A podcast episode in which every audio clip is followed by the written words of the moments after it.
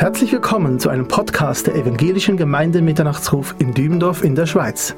Sie hören gleich den Live-Mitschnitt einer Botschaft vom Donnerstag, 26. Mai 2022, gehalten anlässlich unseres diesjährigen Freundestreffens am Himmelfahrtstag in der Stadthalle in Sindelfingen bei Stuttgart mit dem Thema Biblische Antworten, warum Jesus noch nicht gekommen ist. Sie hören den zweiten Teil von Rudi Borg. Weitere Informationen zum Mitternachtsruf finden Sie in den Podcast-Notizen oder am Ende dieser Sendung. Wir wünschen Ihnen Gottes Segen beim Hören. Ja, ich habe ein, ein Bild gewählt hier auf dieser PowerPoint. Ich glaube, ihr wisst sofort, was gemeint ist. Das prophetische Wort, das als ein Licht scheint am dunklen Ort. Das ist das, was wir brauchen, das prophetische Wort, dass wir immer wieder auch uns bewusst sind, dass wir als Kinder Gottes, als Gemeinde des lebendigen Gottes Klarheit haben, auch über die Dinge, die in der Zukunft liegen. Dass Gott uns da nicht im Dunklen tappen lässt. Und das ist natürlich ein herausforderndes Thema, biblische Antworten, warum Jesus noch nicht gekommen ist. Ich hoffe, dass ihr überhaupt folgen könnt heute Nachmittag, dass das Wort Gottes und der Geist Gottes mächtiger ist als die Maultaschen und der Kartoffelsalat und was ihr noch alles so Gutes zu euch genommen habt, dass das nicht schwer, schwerer wiegt als das, was ich äh, auf dem Herzen habe, euch heute Nachmittag zu vermitteln. Und äh, ich habe heute Morgen natürlich sehr gut aufgepasst, als Norbert seinen Vortrag gehalten hat. Nicht nur, weil ich äh, wieder gefesselt war von der Klarheit der Botschaft und hinter allem, was Norbert gesagt hat, einen Haken machen konnte, als ja, das ist das, was Gottes Wort uns zeigt und was äh, wir auch lehren und vertreten. Aber ich habe natürlich auch gut aufgepasst, ob da noch was bleibt für mich heute Nachmittag. Das ist ja immer so das Problem. Müsst ihr euch vorstellen, gleiche Themenstellung für zwei Redner die eigentlich den gleichen, das gleiche Fundament haben im Wort Gottes. Naja, wie sollten da unterschiedliche Antworten kommen? Und ich habe dann da gesessen und etwas geschwitzt und habe gedacht, naja, was, in welche Richtung geht der Norbert? Und äh, bleibt da in meinem Manuskript für heute Nachmittag noch was. Vielen Dank, Norbert, dass du dich so klar an unsere Absprachen gehalten hast. Wir haben so ein bisschen uns natürlich im Vorfeld äh, aufgeteilt, in welche Richtung gehen wir. Und Norbert ist da ganz eng geblieben. Vielen Dank, so dass ich glaube ich, noch etwas äh, hinzufügen kann. Und ich dachte, na ja, wenn wir uns an der einen oder anderen Stelle vielleicht äh, wiederholen, ich dachte, besser wiederholen als widersprechen. Ja, widersprechen wäre natürlich ein Problem, äh, aber wiederholen, also nochmal, Widerspruch kann da gar nicht sein, weil es ist so klar, es ist so eindeutig und ich kann da nur Ja, Amen zu sagen. Biblische Antworten, ja, gibt es da noch was zu ergänzen? Ich will es versuchen. Es sind ja drei große Tatsachen, die das Neue Testament bestimmen. Jesus Christus kam und Jesus Christus ging, unsere Rettung. Der Heilige Geist kam und blieb. Das ist unsere Kraft. Jesus Christus wird wiederkommen. Das ist unsere Hoffnung. Und das sind die drei großen Themen und Schwerpunkte des Neuen Testamentes. Vergangenheit, Gegenwart und Zukunft deines, meines, unseres Lebens. Und alle drei Tatsachen hängen untrennbar zusammen. Wer eine davon wegnimmt, verliert auch die anderen. Und deswegen ist es so wichtig, uns immer wieder auch hinzuweisen auf die Bedeutung unserer lebendigen Hoffnung. Ich möchte einsteigen mit einem Wort des Apostels Paulus aus dem Römerbrief, Römer Kapitel 8, die Verse 18 bis 25. Römer 8, 18 bis 25. Da schreibt der Apostel Paulus, denn ich bin überzeugt, dass die Leiden der jetzigen Zeit nicht ins Gewicht fallen gegenüber der Herrlichkeit, die an uns geoffenbart werden soll. Denn die gespannte Erwartung der Schöpfung sehnt die Offenbarung der Söhne Gottes herbei. Die Schöpfung ist nämlich der Vergänglichkeit unterworfen, nicht freiwillig, sondern durch den, der sie unterworfen hat, auf Hoffnung hin, dass auch die Schöpfung selbst befreit werden soll von der Knechtschaft der Sterblichkeit zur Freiheit der Herrlichkeit der Kinder Gottes. Denn wir wissen, dass die ganze Schöpfung mitseufzt und mit in Wehen liegt bis jetzt. Und nicht nur sie, sondern auch wir selbst, die wir die Erstlingsgabe des Geistes haben, auch wir erwarten seufzend die Sohnesstellung, die Erlösung unseres Leibes. Denn auf Hoffnung hin sind wir errettet worden. Eine Hoffnung aber, die man sieht, ist keine Hoffnung. Denn warum hofft auch jemand auf das, was er sieht? Wenn wir aber auf das hoffen, was wir nicht sehen, so erwarten wir es mit standhaftem Ausharren. Wann wird diese Hoffnung, von der der Apostel Paulus hier schreibt, endlich Wirklichkeit? Nun dann, wenn der Herr Jesus erscheinen wird. Und weshalb dauert das so lange? Wäre es nicht längst an der Zeit? Was muss denn noch Schreckliches passieren, bis unser Herr mächtig erscheint und kräftig eingreift? Herr, komme bald. Aber weshalb eigentlich? Weshalb erbitten wir das? Weil wir eine schnelle Lösung der Probleme möchten, damit wir es endlich ruhig und gut haben? Was bestimmt wirklich unsere Sehnsucht? nach dem Herrn Jesus. Bei Gott gibt es keine schnelle Lösung. Unser Herr löst Probleme gründlich, umfassend und nachhaltig. Er hat und verfolgt konsequent einen perfekten Plan. Denn es geht nicht um weniger als eine vollkommene Lösung für die Nationen, für die Gemeinde und für das Volk Israel. Und diese drei Linien, die will unser Herr und Gott natürlich miteinander klären. Die Gerechten warten ja nicht erst seit der Himmelfahrt. Bereits Abraham befand sich in der Warteschleife. Hebräer 11, Vers 10. Wir haben das heute Morgen schon gehört. Er, Abraham, wartete auf die Stadt, welche die Grundfesten hat, deren Baumeister und Schöpfer Gott ist. Ja, seit dem Sündenfall wird auf das Endgültige und das Ewige gewartet. Und entscheidende Etappen liegen ja bereits hinter uns und sind Geschichte. Weihnachten, Ostern, Himmelfahrt, Pfingsten. Und das nächste Ereignis steht bevor. Aber wann und wie lange noch? Warum ist Jesus noch nicht gekommen? Meines Wissens gibt es nur eine eindeutige Antwort in der Schrift, die also eindeutig Bezug nimmt auf diese Fragestellung. Sie ist heute Morgen kurz schon angesprochen worden in Norberts Vortrag und auch gerade hier im Missionsvortrag, natürlich 2. Petrus 3, Vers 9. Ich glaube, als ihr das Thema gelesen habt, ist euch auch den meisten wahrscheinlich sofort diese Bibelstelle eingefallen, weil sie eine Antwort gibt. Weil es hier heißt, der Herr zögert nicht die Verheißung hinaus, wie etliche es für ein Hinauszögern halten, sondern er ist langmütig gegen uns, weil er nicht will, dass jemand verloren gehe, sondern dass jedermann Raum zur Buße habe. Aber ich möchte noch einige Verse hinzufügen, auch aus dem zweiten Petrusbrief, auch aus dem dritten Kapitel, nur einige Verse weiter, einige Hausnummern entfernt von 2. Petrus 3, Vers 9, heißt es in den Versen 13, 14 und 15, wir erwarten aber nach seiner Verheißung neue Himmel und eine neue Erde, in denen Gerechtigkeit wohnt.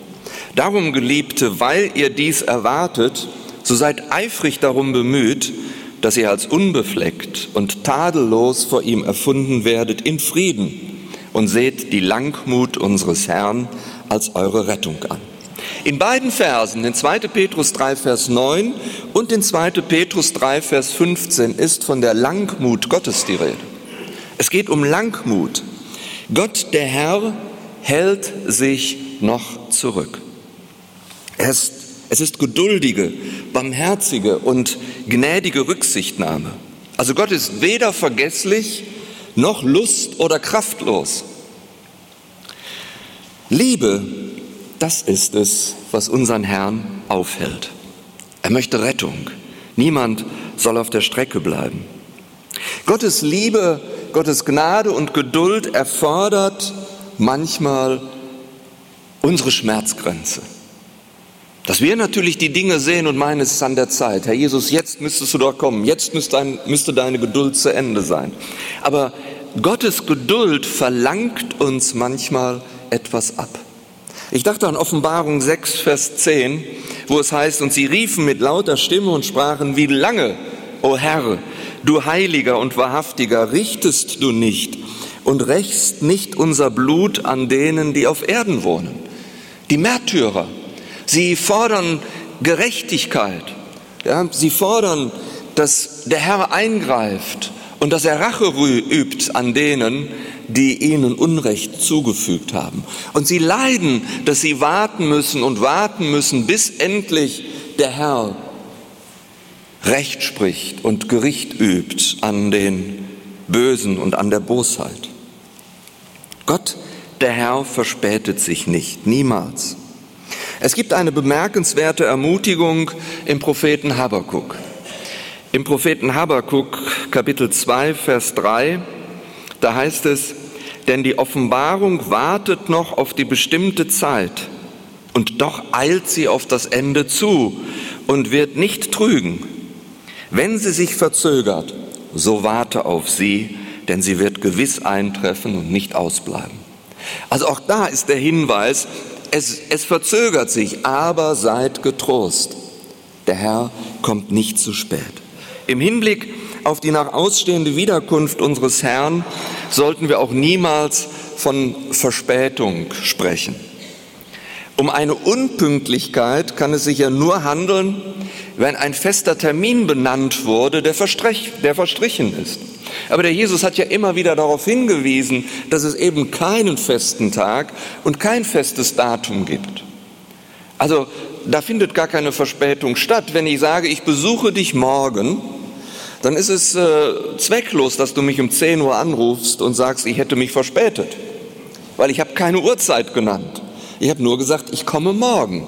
Und dann ist es offen, zu welchem Zeitpunkt.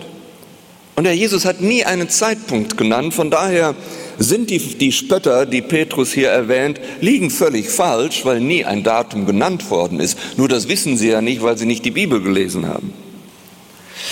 Daher kann Gott auch auf den ihm rechten Moment warten, um seinen Sohn loszuschicken und die Dinge zum Ende zu bringen. Und rechtzeitig wird der Herr alle seine Zusagen erfüllen. Gott hält sich immer an seinen eigenen Fahrplan. Er lässt sich weder von Menschen noch von Mächten unter Druck setzen und einen Termin erzwingen, sondern Gott hat seinen eigenen Fahrplan und dem müssen sich alle unterordnen. Ich möchte unseren Blick wieder auf 2. Petrus 3, Vers 9 richten. Er ist langmütig gegen uns, weil er nicht will, dass jemand verloren gehe, sondern dass jedermann Raum zur Buße habe. Eine klare biblische Aussage und Antwort auf unsere Frage. Diese klare Ansage umfasst aber mehrere Aspekte und die möchte ich gerne heute Nachmittag aufzeigen. Wenn hier von der Langmut oder Geduld Gottes die Rede ist, dann ist es zum Ersten Gottes Geduld, die Gelegenheit zur Umkehr für alle gibt. Es ist noch Zeit, es ist noch Raum und Gelegenheit zur Umkehr für alle. Die Welt muss zum Kreuz kommen.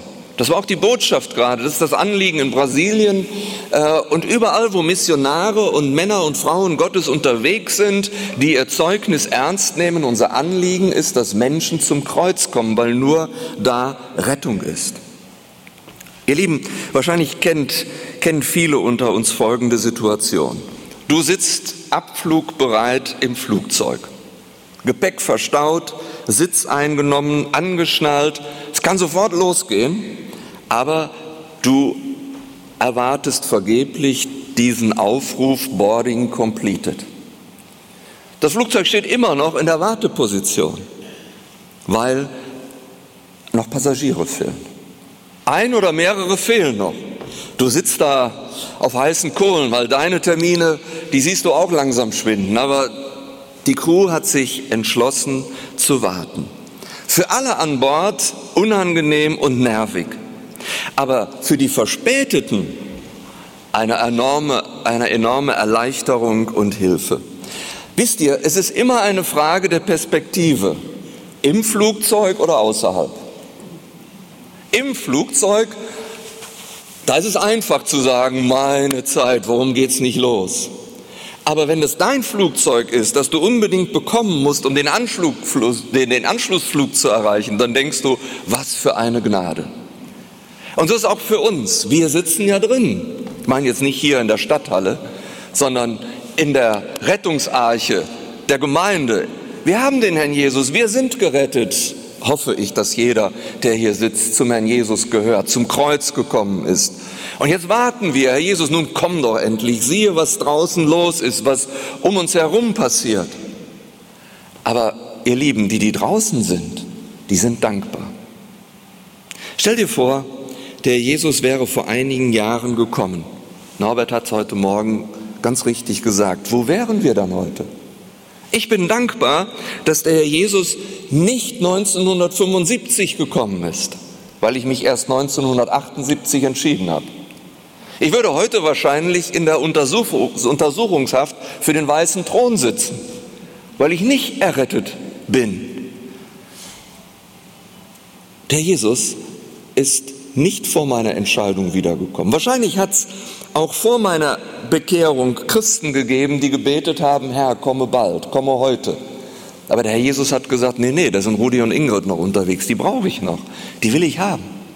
Und so ist auch heute. Wir beten, Herr Jesus, komm doch heute. Aber der Jesus sagt, nee, nee, da sind noch Leute draußen. Es ist wie im Flugzeug. Drinnen oder draußen, das ist ein großer Unterschied. Im Psalm 86, Vers 15 heißt es, du aber Herr bist ein barmherziger und gnädiger Gott, langsam zum Zaun und von großer Gnade und Treue. Ist das nicht klasse? Das ist die Antwort. Warum ist der Jesus noch nicht wiedergekommen? Weil er ein groß, ein Gott großer Gnade ist und seinen Zorn zurückhalten kann. Gott macht keinen kurzen Prozess. Gott steht niemals unter Druck. Wir haben so bei uns eine Redewendung, wenn jemand so schnell explodiert oder schnell die Geduld verliert, dann sagen wir mal, der hat eine kurze Zündschnur. Der Jesus hat keine kurze Zündschnur. Der Jesus ist geduldig und langmütig. Er kann das aushalten, auch wenn wir es manchmal nicht mehr aushalten. Gott kann warten, bis die Zeit reif ist.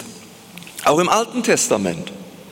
Ja, ich finde das großartig, dass es im ersten Buch Mose, Kapitel 15, Vers 16 heißt, in der Verheißung oder auf Vorausschau auf die Zukunft Israels, sie aber sollen in der vierten Generation wieder hierher kommen, in ihr eigenes Land, denn das Maß der Sünden der Amoriter ist noch nicht voll.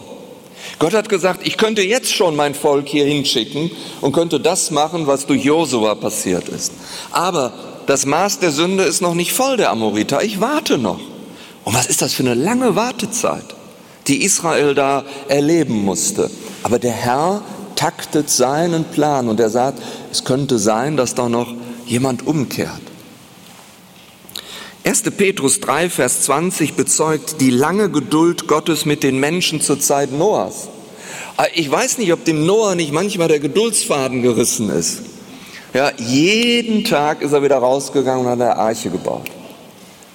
Und dann hat er gedacht, jetzt baue ich hier schon zehn Jahre, schon 20 Jahre, schon 50 Jahre. Und es passiert nichts. Ja? Habe ich mich getäuscht? Bin ich einem Irrtum aufgesessen? Da heißt es, die vor Zeiten sich weigerten zu glauben, als Gottes Langmut, da haben wir es wieder, Gottes Langmut einstmals zuwartete in den Tagen Noahs, während die Arche zugerichtet wurde. Die Arche wurde zugerichtet, aber Gott wartete zu. In der wenige, nämlich acht Seelen hindurch gerettet wurden durch das Wasser. Oder Gottes Geduld mit Sodom und Gomorra bei Abrahams Ringen um deren Verschonung wie Gott sich runterhandeln lässt, ja, wie er eigentlich kommen möchte und Sodom und Gomorra dem Erdboden gleich machen. Und dann kommt Abraham und sagt, willst du auch den Gerechten mit dem Gottlosen wegraffen? Vielleicht gibt's ja 50 Gerechte. Und wir kennen dann die Geschichte, ja, und dann geht's immer weiter runter. 50, 45, 40, 30, 20, 10. Ja, das sind nicht die Lottozahlen, sondern das ist das, was, was Abraham verhandelt hat und dann ist zu sehen, es waren noch nicht mal zehn. Ja? Und Gott wartet trotzdem. Er wartet. Geduld, Langmut. Wenn der Jesus heute käme, wie viele, denk mal, würden entsetzt zurückbleiben? Wie viele Ehepartner? Wie viele Söhne und Töchter? Wie viele Enkelkinder? Wie viele Verwandte? Wie viele Freunde und Kollegen und so weiter? Alle, die noch nicht zum Kreuz gekommen sind. Das sollten wir nicht vergessen. Wir sollten nicht vergessen, dass wir einen Gott haben, der sagt, ich habe kein Gefallen am Tode des Gottlosen. Vielmehr habe ich Hoffnung, dass er sich von seinen Wegen bekehrt und lebt. Also, Punkt 1. Gottes Geduld, Gelegenheit zur Umkehr für alle. Gott wünscht sich die freiwillige Unterwerfung aller Menschen unter den Herrn aller Herren, Jesus Christus. Der Jesus verzögert nicht seine Ankunft, sondern der Jesus verlängert seine Gnade. Ja? Er verzögert nicht seine Ankunft, sondern er verlängert seine Gnade. Es ist Gnadenverlängerung. Noch ein Tag, noch eine Woche, noch einen Monat, noch ein Jahr, vielleicht noch ein Jahrzehnt. Aber nicht, weil er nicht aus dem Pötten kommt, wie man bei uns sagt, sondern weil er möchte, dass der Sünder endlich zum Kreuz kommt und umkehrt, dass niemand zurückbleibt. Das Zeitalter der Gnade muss erfüllt und beendet werden, bevor die Zeit der Macht und Herrlichkeit beginnen kann. Gottes Liebe, Gnade und Barmherzigkeit verlangt uns etwas ab. Nicht nur Geduld, sondern auch Einsatz. Alle Erlösten, alle Erretteten sind aufgefordert und gefordert. Denn der Befehl zwischen Himmelfahrt und Wiederkunft ist doch eindeutig dass der Jesus sagt, mir ist gegeben alle Macht im Himmel und auf Erden, so geht nun hin und macht zu Jüngern alle Völker und tauft sie auf den Namen des Vaters und des Sohnes und des Heiligen Geistes und lehrt sie alles halten, was ich euch befohlen habe. Und siehe, ich bin bei euch alle Tage bis an das Ende der Weltzeit. Und damit komme ich zum zweiten Aspekt. Gottes Geduld ist Gelegenheit zur Umkehr für Gläubige. Die Gemeinde muss zur Bestimmung kommen. Die Gemeinde muss zur Bestimmung kommen. Es geht selbstverständlich hier nicht um Buße oder Umkehr zum Heil, sondern Umkehr bzw. Buße zur Heiligung, zur Transformation. Es hat ja in dem Moment, wo wir, du und ich, jeder, der zum Herrn Jesus gehört, als wir unsere Knie, unser Herz ihm gebeugt haben, unterworfen haben, hat ja ein Transformationsprozess begonnen, eingesetzt. Und der, der soll sich fortsetzen. Es geht mir um Um- und Hinkehr zum Wesentlichen. Und bitte wieder 2. Petrus 3, diesmal Vers 10 und Vers 11. Es wird aber der Tag des Herrn kommen, wie ein Dieb in der Nacht. Dann werden die Himmel mit Krachen vergehen, die Elemente aber vor Hitze sich auflösen und die Erde und die Werke darauf verbrennen. Da nun dies alles aufgelöst wird in dieser Weise, wie sehr solltet ihr euch auszeichnen durch einen heiligen Wandel und Gottesfurcht? Eskatologie, die Lehre von den letzten Dingen, beeinflusst unser Handeln, sagt Petrus. Wenn ich weiß, was kommt, dann wird das auch einen Effekt auf mein Leben heute haben. Petrus bleibt bei seiner Ermutigung zur gottgefälligen Lebensweise nicht stehen, sondern er geht noch einen Schritt weiter und fügt an, indem er das Kommen des Tages Gottes erwartet und ihm entgegeneilt, am welchem die Himmel sich in Glut auflösen und die Elemente vor Hitze zerschmelzen werden. Hier deutet der Heilige Geist durch Petrus an, meines Erachtens nach, dass wir die Wiederkunft des Herrn beschleunigen können.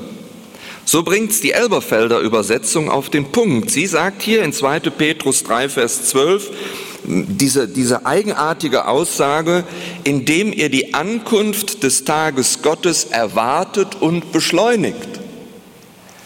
Also heißt das wirklich, dass wir als Gemeinde des lebendigen Gottes einen Einfluss haben auf die Zeit, auf das Ereignis der Ankunft und dann der Wiederkunft des Herrn Jesus? Ich denke schon. Eskatologie beeinflusst nicht nur unser Handeln, sondern unser Handeln beeinflusst auch die Eskatologie. Es besteht eine gegenseitige Wechselwirkung. Der Jesus setzt seine Rückkehr noch aus, damit, wie wir gehört haben, noch viele Menschen von ihren Sünden umkehren und gerettet werden. Also eifrige Evangelisation und Mission können nach 2. Petrus 3, Vers 12 seine Wiederkunft beschleunigen. Heute Morgen wenn wir gut aufgepasst haben, dann haben wir auf einen Text geachtet, den Norbert Lied aus der Apostelgeschichte zitiert hat. Apostelgeschichte 3, die Predigt des Petrus im Tempel. Apostelgeschichte 3, 19 bis 21.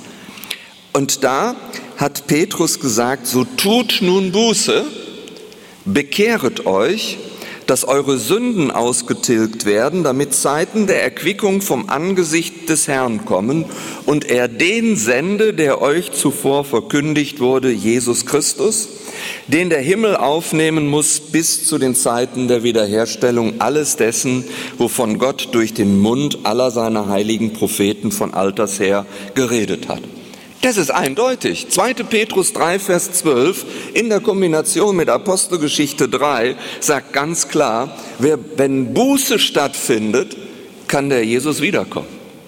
Und ich kann dem nur beipflichten, was Norbert heute Morgen sagte. Hätte Israel diese Aufforderung ernst genommen, hätte der Jesus kommen können. Und so ist auch unsere Aufgabe, Evangelisation, Mission, um die Wiederkunft, die Ankunft des Herrn Jesus zu beschleunigen. Buße bringt immer etwas in Bewegung und setzt die Dinge in Gang. Die Freigabe oder der Startschuss für die Wiederkunft Jesu ist weniger ein fixes Datum oder gar eine Uhrzeit. Es geht vielmehr um ein Ereignis, nämlich wenn der Letzte zur Gemeinde hinzugetan sein wird. Es geht um ein Ereignis. Deswegen konnte der Jesus mit Recht sagen, den Augenblick, die Stunde, diesen Moment weiß niemand. Den weiß nur alleine der Vater, weil er weiß, wann der Letzte sein Herz dem Herrn Jesus anvertrauen wird und dann kann Jesus kommen, kann seine Gemeinde abholen und kann die weiteren Dinge, von denen wir heute Morgen sehr klar hörten, in Gang setzen. Es geht um ein Ereignis, es geht nicht um ein, ein Datum, es geht schon gar nicht um eine Uhrzeit, sondern um das Ereignis, dass der Letzte, den nur der Vater im Himmel weiß, umkehrt zum Herrn Jesus. Der Jesus ist noch nicht gekommen, weil es vorher noch ordentlich was zu tun gibt für uns. Die Wartezeit, die sollten wir bitte nicht absitzen und totschlagen, sondern gut und sinnvoll nutzen. Das sagt Petrus, erwartungsvoll entgegeneilen. Wir sollen dem entgegengehen, indem wir dafür sorgen, dass das, was seine Wiederkunft verhindert, dass immer noch Menschen auf der Strecke sind, dass wir ordentlich arbeiten, damit sie zurück zu, zum Herrn Jesus finden. Es ist ein wartendes Handeln. Ihr Lieben, seine Arbeit mit uns ist noch nicht fertig. Seine Arbeit mit uns ist noch nicht fertig.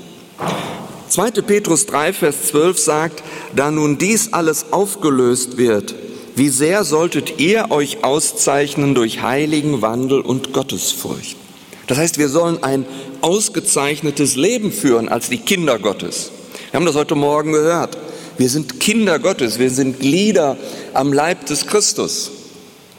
Aber daraus resultiert auch Verantwortung. Daraus resultiert auch ein Auftrag individuell und kollektiv, einzeln und gemeinsam, sollen wir herausstechen und Zeichen setzen in unserem Umfeld. Gemeinde darf Vorbild sein. Deswegen sagt Petrus doch, ihr seid ein auserwähltes Geschlecht, ein königliches Priestertum, ein heiliges Volk, ein Volk des Eigentums, damit ihr die Eigenschaften dessen verkündigt, sichtbar werden lasst, der euch aus der Finsternis berufen hat zu einem wunderbaren Licht.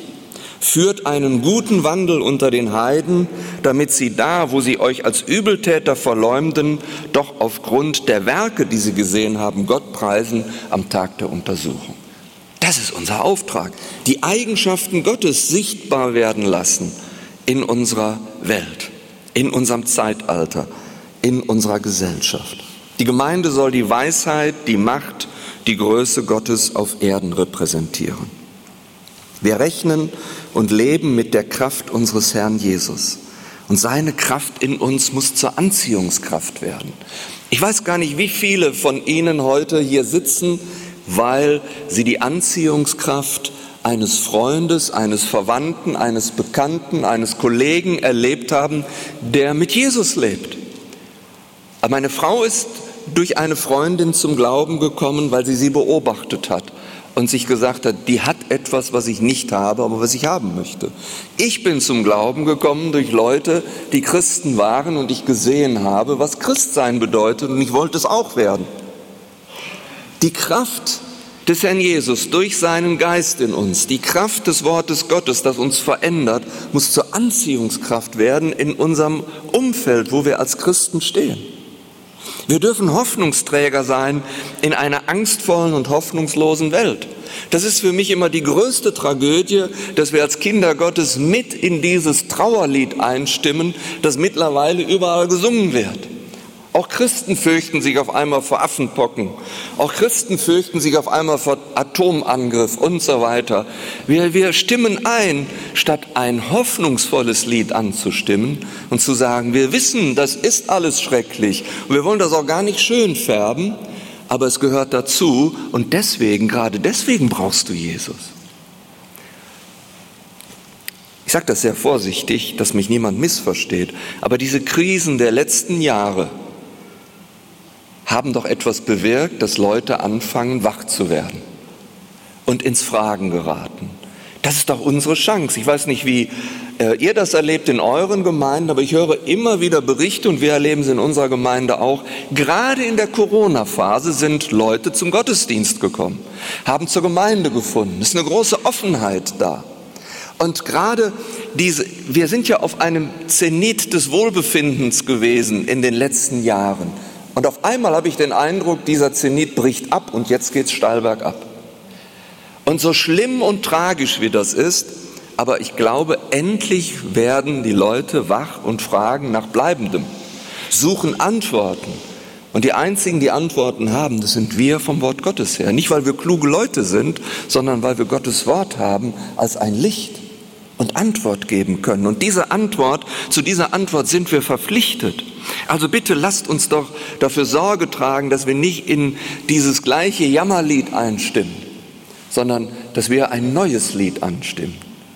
Und das möchte der Jesus in uns bewirken. Mit unserem Gottvertrauen sollen wir zeigen, dass Gottes Zusagen zuverlässig sind und Jesus lebt. Gemeinde muss Vorwegnahme oder Vorgeschmack des Zukünftigen sein wie es sich verhält und auswirkt, wenn der Jesus regiert und das Sagen hat. Das muss doch in unseren Kreisen und in unserem Leben Niederschlag finden und zum Ausdruck kommen. Und das wollen Leute sehen. Die wollen von uns gar nicht so viel hören, sondern die wollen sehen, wie lebst du denn mit Jesus? Was bewirkt denn Gottes Wort in deinem Leben? Und wo ist der Unterschied? Der Jesus erschafft sich in diesem Zeitalter seine künftige Regierungsmannschaft. Und das sind wir. Das sagt Paulus den Korinthern. Wisset ihr nicht, dass ihr eines Tages richten werdet, dass ihr zur Regierungsmannschaft Gottes gehören werdet? Also fangt an zu üben. Fangt an zu üben. Wir stehen in einem Reife- und Bewährungsprozess. Der Hiob, der sollte ein Paradebeispiel für den Glauben unter Belastung sein. Das war ein Ereignis in der unsichtbaren Welt. Der arme Hiob, der wusste davon nichts, was sich da im Unsichtbaren abspielte zwischen Gott und Satan. Er hat nur die Ereignisse in seinem Leben gesehen, aber Gott hat ihn auserwählt, um an ihm deutlich zu machen, der Glaube trägt auch in Krisenzeiten. Und in Krisenzeiten werfen echte Gerechte nicht alles über Bord. Das wusste der Hiob nicht, aber er hat sich an den Herrn gehalten. Und ich glaube, die Gemeinde heute ähnelt Hiob. Es soll klar werden an uns, an der Gemeinde Gottes, an den Kindern Gottes, dass die Pforten der Hölle die Gemeinde nicht überwinden können und nicht zerstören können. Wir haben gute Freunde in Kiew, Christen. Als wir aus der Gemeindegründungsarbeit kamen, haben wir mit ähm, Geschwistern gearbeitet, die in Kiew Gemeinde gegründet haben. Und sie gehen sind am, am Anfang des, des Krieges in der Ukraine in die Unterführungen gegangen, in die U-Bahn-Stationen und haben das Evangelium verkündigt. Sie haben ihre Chance genutzt. Sie waren genauso davon betroffen, von den Kriegsereignissen. Aber sie haben ihre Verantwortung wahrgenommen. Sie haben nicht ihre Verluste bejammert, sondern ihren Schatz verkündet und bekannt, dass sie in Jesus Hoffnung und ewiges Leben haben. Satan tobt und randaliert, aber die Gemeinde wächst unaufhaltsam weiter, trotz aller Anfechtungen und Anfeindungen. Wir haben es heute Morgen gehört, der Jesus kommt um Mitternacht. Und es wird immer dunkler um uns herum. Und ich bin erstaunt, wie viele Christen überrascht sind. Was haben wir denn erwartet? Einen nahtlosen Übergang vom Pfingsten äh, in das himmlische Jerusalem? Wo wird das in der Bibel verheißen? Wir sind ja hier in einer Enklave in Westeuropa. Das ist ja eigentlich nicht normal, was wir als Christen und Gemeinde Jesu heute leben dürfen. Das ist ja eigentlich die Ausnahmesituation. Und wir dachten schon, Corona sei eine große Krise. Und ich habe Christen gehört, die von Verfolgung sprachen. Und ich habe mich geschämt für meine Mitgeschwister, die wirklich unter Verfolgung leben und leiden. Ja? Wir sind nicht mehr bereit, auch etwas hinzunehmen, weil wir in der Warteschleife sind. Gemeinde darf Investor sein. Wir haben noch Zeit, als Kinder Gottes richtig gut zu investieren. Es gibt eine Bank, die uns in der Werbung eigentlich einen Slogan geklaut hat. Der müsste eigentlich uns gehören, den Kindern Gottes, nämlich Sinnvestieren. Vielleicht habt ihr die Werbung mal gesehen. Sinnvestieren. Das sind eigentlich wir. Kinder Gottes investieren sinnvoll und klug nicht in irgendetwas Vergängliches, sondern in das, was ewig ist, unvergänglich ist. Wir investieren in ewige Werte. Wir sind die Sinnvestierer und nicht Leute, die die richtige Bank wählen zum Investieren. Die gibt es ja sowieso nicht. Sondern wir sollen Frucht bringen, Schätze im Himmel sammeln, Kronen sammeln, Lohn mit dem Herrn Jesus erwirken, um unseren Herrn Jesus eines Tages damit zu verherrlichen wie es in der Bibel steht, dass wir unsere Kronen ihm zu Füßen legen werden. Ich sage das immer wieder und ich werde auch nicht müde, das zu sagen. Wenn du Kind Gottes bist, ist es keine Frage, dass du in den Himmel kommst, aber es ist eine Frage, wie du in den Himmel kommst, was du mitbringst, was du vorzuweisen hast, was du mit deinem Leben, das der Jesus dir erkauft hat, gewirkt hast. Für mich ist keine Frage, ob jemand, der dem Herrn Jesus sein Leben geschenkt hat und äh, wiedergeboren ist, in den Himmel kommt. Ja. Aber die Frage, wie und womit? Mit vollen Händen, um dem Herrn zu zeigen, Herr, das habe ich für dich gewirkt. Wir kennen die Gleichnisse, die der Jesus im Blick auf die Wiederkunft des Königs seinen Jüngern erklärt hat. Investierst du oder vergräbst du deine Talente? Lebst du als Kind Gottes in deiner gottgewollten Bestimmung? Falls nicht, so ist es an der Zeit und es ist noch Zeit, um das zu korrigieren. Das meine ich mit Buße tun. Vielleicht sitzt ja, und ich fange bei mir an, sitzen wir heute und müssen auch Buße tun und sagen, Herr Jesus, ich habe nicht mit meinem Leben das bisher bewirkt, was ich hätte bewirken sollen und können. Und ich danke dir, dass du noch nicht wiedergekommen bist, dass ich ab heute ein neues Augenmerk darauf legen darf, was ich mit und für dich tue.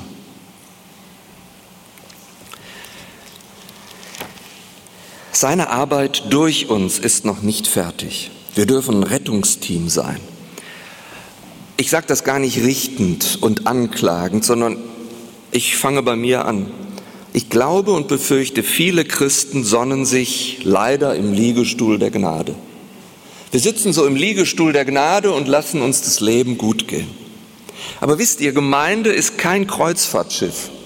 Gemeinde ist keine AIDA und auch kein Traumschiff.